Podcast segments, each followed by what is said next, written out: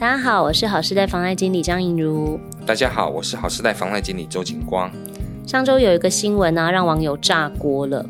有一位女老师啊，继承了父亲的三十七万遗产和四百九十万的债务，好，被嘉义三星这边强制扣薪十八年。嗯、那这十八年来啊，总共还款了六百三十八万哈。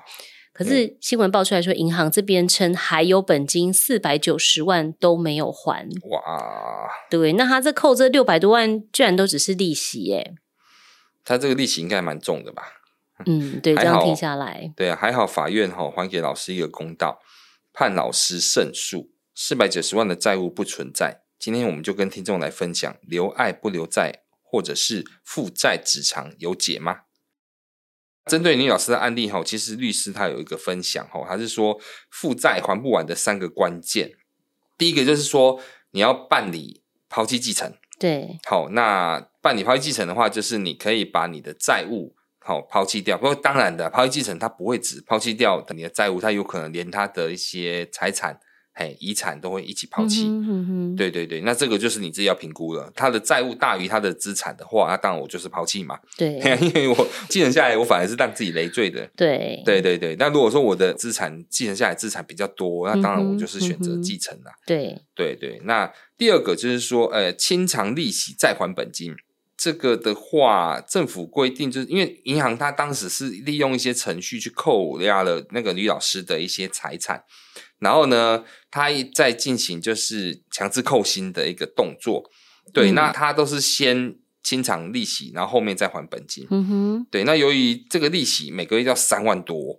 扣押的薪水只有三分之一，三分之一只有两万多，对，所以本金都没还掉，他变成说他每个月扣押的薪水连一个月的利息都不到，嗯哼，那所以他永远都在还利息，对，哎，因为那个银行一直在跟他求偿利息，跟他求偿利息，嗯哼，所以本来那时候其实他遇到这个状况的时候，他就应该要知道，哦，原来他的利息那么重，那时候是不是就应该要跟银行做个协商？对，对，那谈一个比较好的一个利率，然后然后调整这样子啦，嗯，对呀、啊。第三个就是说，修法之后，就是在民国九十八年六月那时候修法，法律全部改成全面的限定继承。嗯哼，对。那修法之后哈，如果老师符合下面的条件，就可以限定继承。第一个就是限定开始前无法知道的债务存在。嗯，就是说我继承这个债务，我继承这个房，继承这些他的东西，但是我不知道他的其他有哪些债务。对，你要跳出来，主要跟我讲啊。我爸爸走了嘛，那我怎么知道他到底外面欠了多少钱？嗯、哼哼对啊，那你们这些债主，这些这些冤亲债主，你们 你们要跳出来，总跟我讲说，到底有欠了多少钱啊？你不要说等我债债务继承一继承下来之后，你才跟我讲说，才跳出来，才跳出来说，这个你爸爸还有欠我这些钱，欠我那些钱，那这样子，我那早知道我一开始就不要继承就好啦，嗯、哼哼是不是这样？所以说，就是你要在继承开始之前，你就是应该要主动的提出来。嗯哼，嘿，其提出来就是说，哎、欸，这个是我不知道的债务，一开始就不知道的，对，对，这是继承开始就无法知道这个债务的存在，嗯、这就就可以做限定继承，你就可以不用去继承这个债务。嗯哼，为什么政府会去改一些改变一些法规？就是因为以前就发生那种，就是婴儿出生了之后就就继承一大堆债务，还继承一大债务，或者是说他可能就被迫做保，嘿啊，出生就负债，嘿，还没还没出社会就负债的那种也是很多。对，那政府就是有调整这法令，就是说像。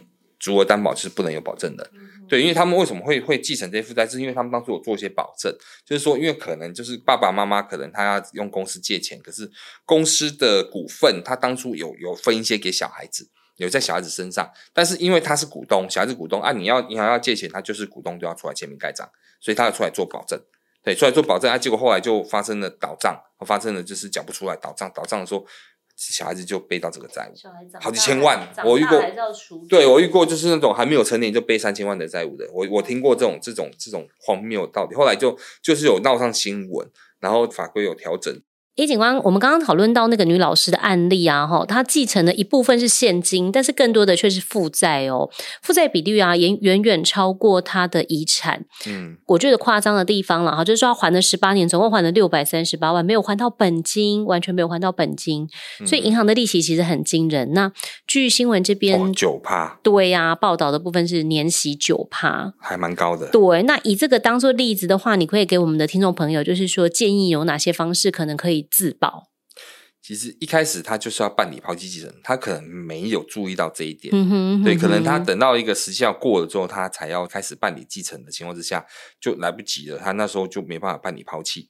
对，对，那所以说这个也有可能。那他当时知道说，哦，原来银行有这笔债务的时候，他就应该去了解这笔债务的内容，嗯、每个月的利息多少，然后要还多少，总共欠多少，这都要跟银行去了解的。嗯、了解完之后，他自己要评估他自己有没有能力还款。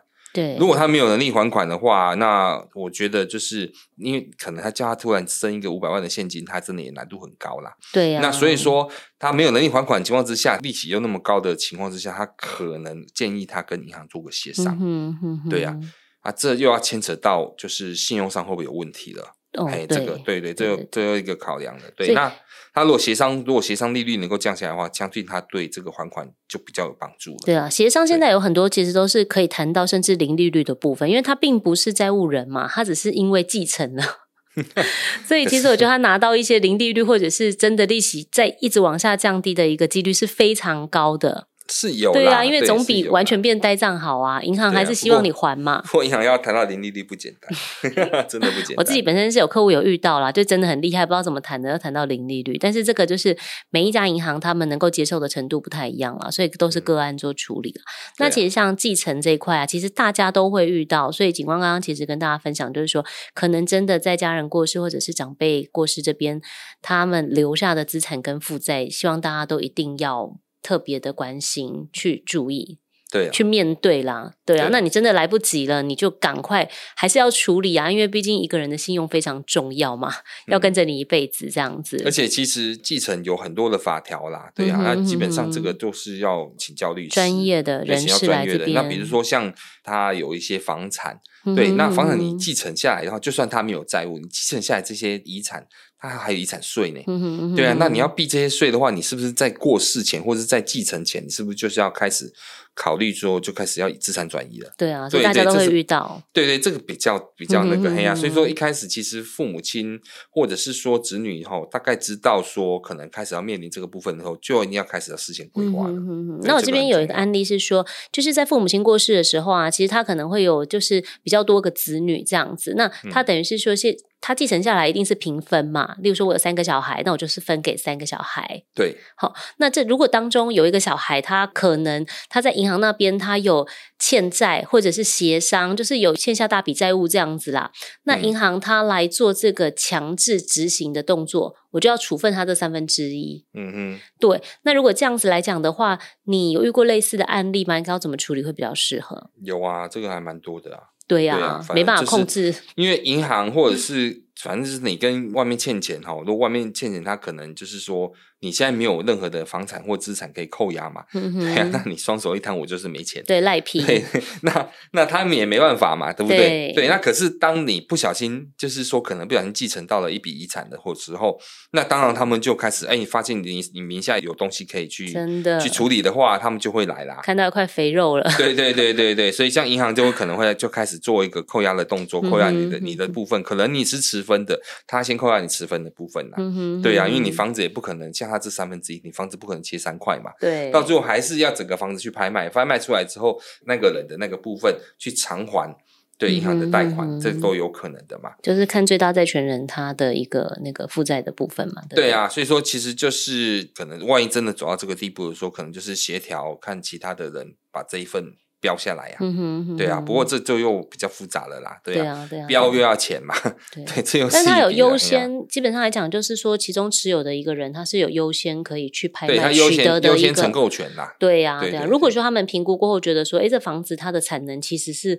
OK 的，总比被拍卖好的话，嗯、其实去拍是也是一个方法啦。其实这种继承的案例非常非常的多啦，对啊、对对对，这个每天都在发生的事情，大家都会遇到。对对对对，所以说其实你身边的人常常都会听到说啊，可能他继承的时候会发生什么状况，什么状况，这多少都会有啦。嗯、对，那我以前都是在银行的时候就遇过太多了，嗯、甚至还为为了这个事情被调到法院去做，就是做证人。嗯，嘿，我都有遇过这种，还收到传票这样子，对啊，这都会有了啊，都是他们手足之间告来告去这样子啊，你就被牵扯进去，嗯哼，对，这都会有，所以其实蛮多的啦。警官可以跟我们分享一下吗？其实那个是就很好笑，但是其实我当初戴叔他有介绍。就是说他有一个案子，他要要问贷款，然后叫我先评估看看。那好，我会先帮他评估可以贷多少嘛，嗯、所以他就把房子的资料传给我们，先帮他评估。我先做个初估，初估只是我自己大概初抓而已，还没有经过正式的估价哦。嗯，估完之后回报代书啊，这间房子大概可以贷个三百万这样子。哦，好好，那代书就没问题了。对，然后呢，接下来这笔房子也没有进来贷款，嗯、也没有进来贷款，也没有。然后这事情过去就算了，就经过了两年三，哎两年还三年，就突然我收到一张传票，哎，法院的传票，然后叫我去那个法院去作证。我那时莫名其妙，想说什么回事？我怎么会去去沾染到官司这样子？对，后来去法院作证之后，法官才跟我，哎，那应该那个是属于检察官，检察官，检察官对来询问我一些问题，他问我说。哎，你当初帮这个房子做估价的时候，你是用什么的角度来去评估的？那你评估的的那个金额是用什么样的方式去评估的？嗯哼哼。那对，那我就跟那个检察官导师讲，我就说哦，是按照当时的实价登录啦，然后这大概自己的经验去大概抓一下当地的行情，大概抓一下这间房子的行情，哎，呀大概可以贷的金额多少？那检察官也只是问这个而已。对对，那后来我事后我去了解这个，因为我才想起来这个房子当时是哪个代书。就是传给我的，嘿，介绍给我的，让我去估的。那我才去问那个代叔，代叔说他也很纳闷，很也很衰啦。原来是这样，就是说当初这个房子哈是是父亲的遗产，他父亲过世，然后继承，继承就兄弟姐妹大概差不多，好像有四个人，嘿，兄弟姐妹有四个人，其中一个。一个兄弟就说一直嚷嚷说要把这个房子卖掉，他要分钱。对，嘿，那可是其他几个兄弟姐妹，其他三个兄弟姐妹，他们就觉得说这个房子父亲留下来，他实在舍不得把它卖掉。对对，那好，就是他们三个人就是说大家商量，好，既然你吵没关系，我们商量说我们帮你把你这一份买下来。对，对他们出钱把这份买下来。嗯、那买下来他不知道这个房子大概多少价钱，他就请因为代叔帮他办理继承嘛，他就请代书让他帮我评估看看这个房子大概外面市价是多少。市价，对对对。但是就找到我，找到我帮他估价，对，我只是估贷款而已。那我没有想到说是这样子，那那那所以说，其实就这样子一做羊渣。结果后来好，他当初就是他就按照我的估价，然后去加，大概加了一点点钱，然后就直接就把它买下来。嗯、对，那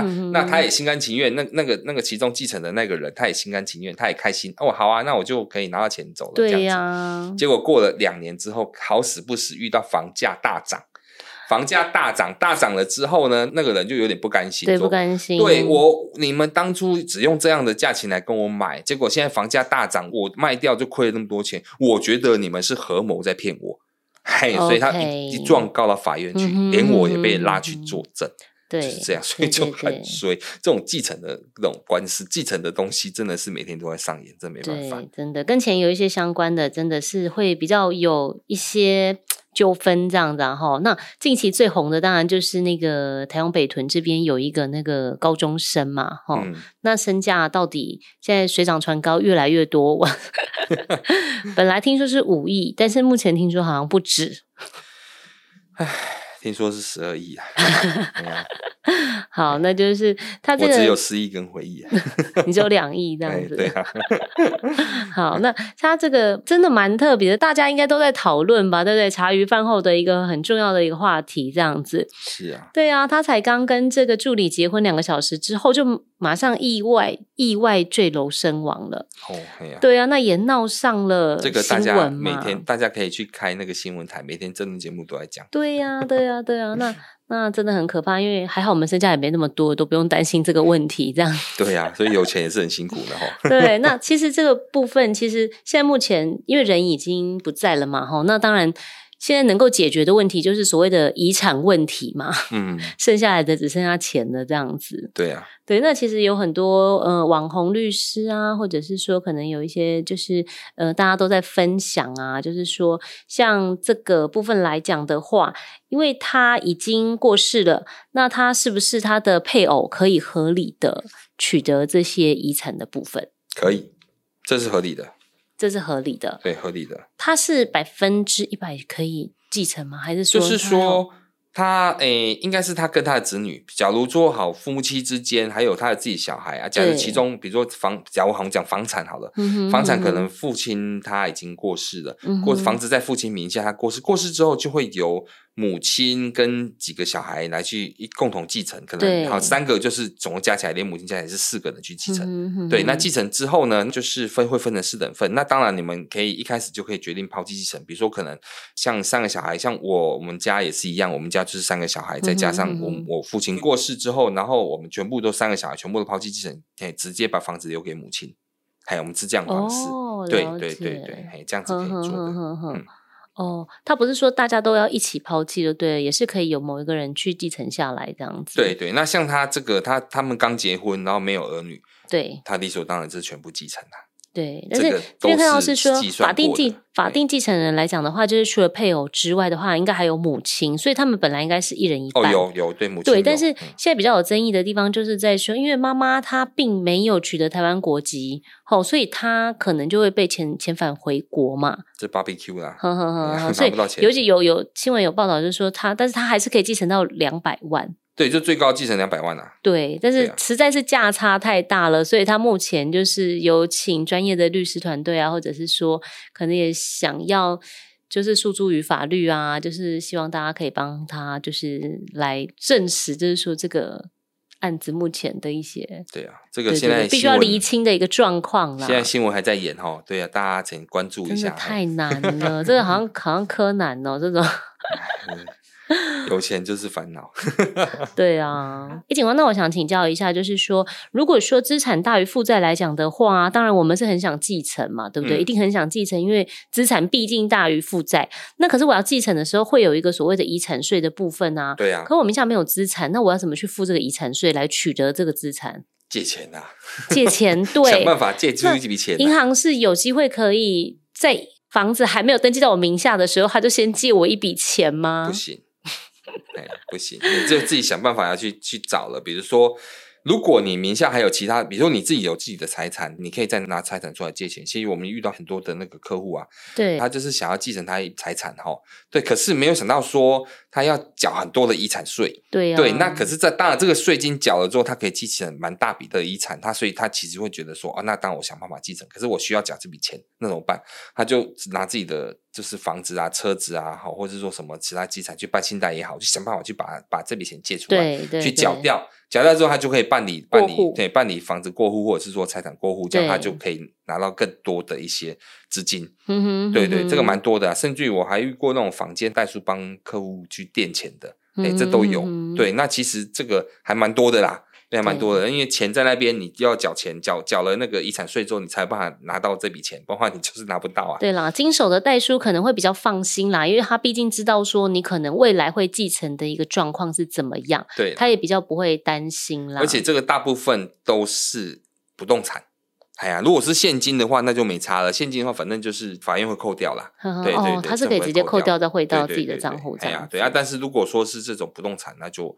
没办法，你就一定要交一笔现金出去。嗯、哼哼对呀、啊，对，我还遇过，就是说客户，我那时候在银行的时候，我记得遇过客户，他说他的，不过他不是继承，他是很好笑，他是这个题外话啦，他他不是继承，他是他的那个土地哈、哦、要做重划，然后要变更，从农地变更建地。嗯、你要知道，这个农地变成建地，这可能是十倍到二十倍的价值差别。对对对，对对，那他还没有变更之前他就需要弄很多很多的，就是就是就是些什么程序啦，然后费用啊，什么都要缴。他没有那么多，他就去跟人家借钱。